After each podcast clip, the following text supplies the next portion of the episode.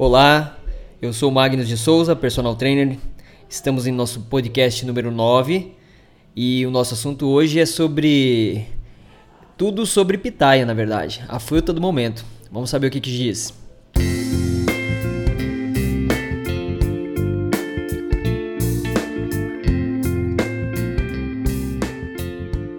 Então, pessoal, originário do México e de países da América Central, a pitaia parece ter desembarcado de vez no Brasil. Tanto é que, por causa da procura crescente, a nutricionista Tamires Ferreira Lima, da rede Hortifruti, conta que a fruta já vem sendo cultivada por aqui, principalmente nos estados de São Paulo, Minas Gerais, Bahia e Paraná. Em nosso país, as versões mais consumidas são a de casca rosa com polpa avermelhada e de casca rosa com polpa branca.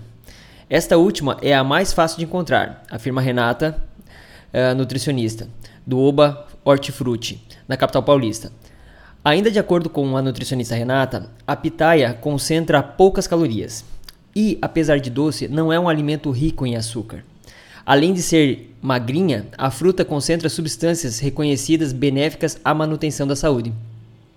Então é o caso dos flavonoides, considerados antioxidantes, então isso quer dizer, pessoal, que eles minimizam os danos provocados por radicais livres nas células. E também tem um bom aporte de fibras, que auxiliam na redução do colesterol, como cita Tamires. É, essas benfeitorias nunca é demais né? lembrar.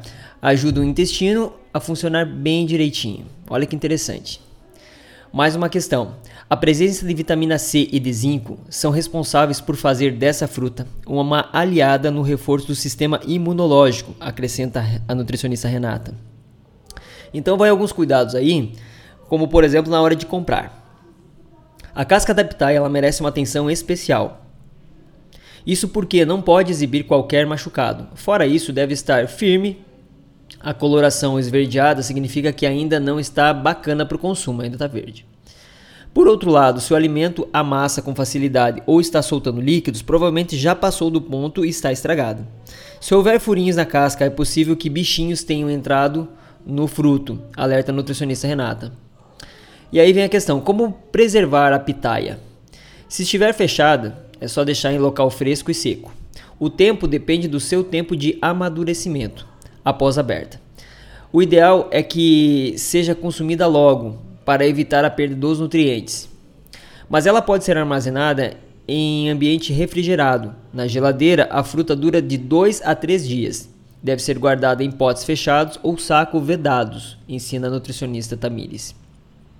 Outra possibilidade é congelar a polpa por até 3 meses. Bem interessante também. Então, pessoal, a pitaia é uma fruta versátil. Segundo a Renata, ainda a pitaia cai bem em preparações como iogurte, na elaboração de geleias e na salada de frutas, na forma congelada. E ela vira um saboroso picolé natural também. Já com a casca dá para fazer chá de infusão. Ele é rico em antioxidantes e tem um alto uh, poder diurético, garante a nutricionista.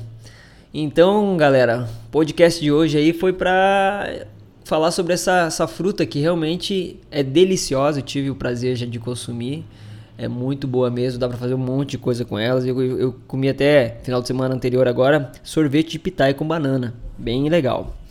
Galera, vou ficando por aqui. Espero que é, as informações desse podcast possam ter ajudado vocês que nos seguem, nos acompanham.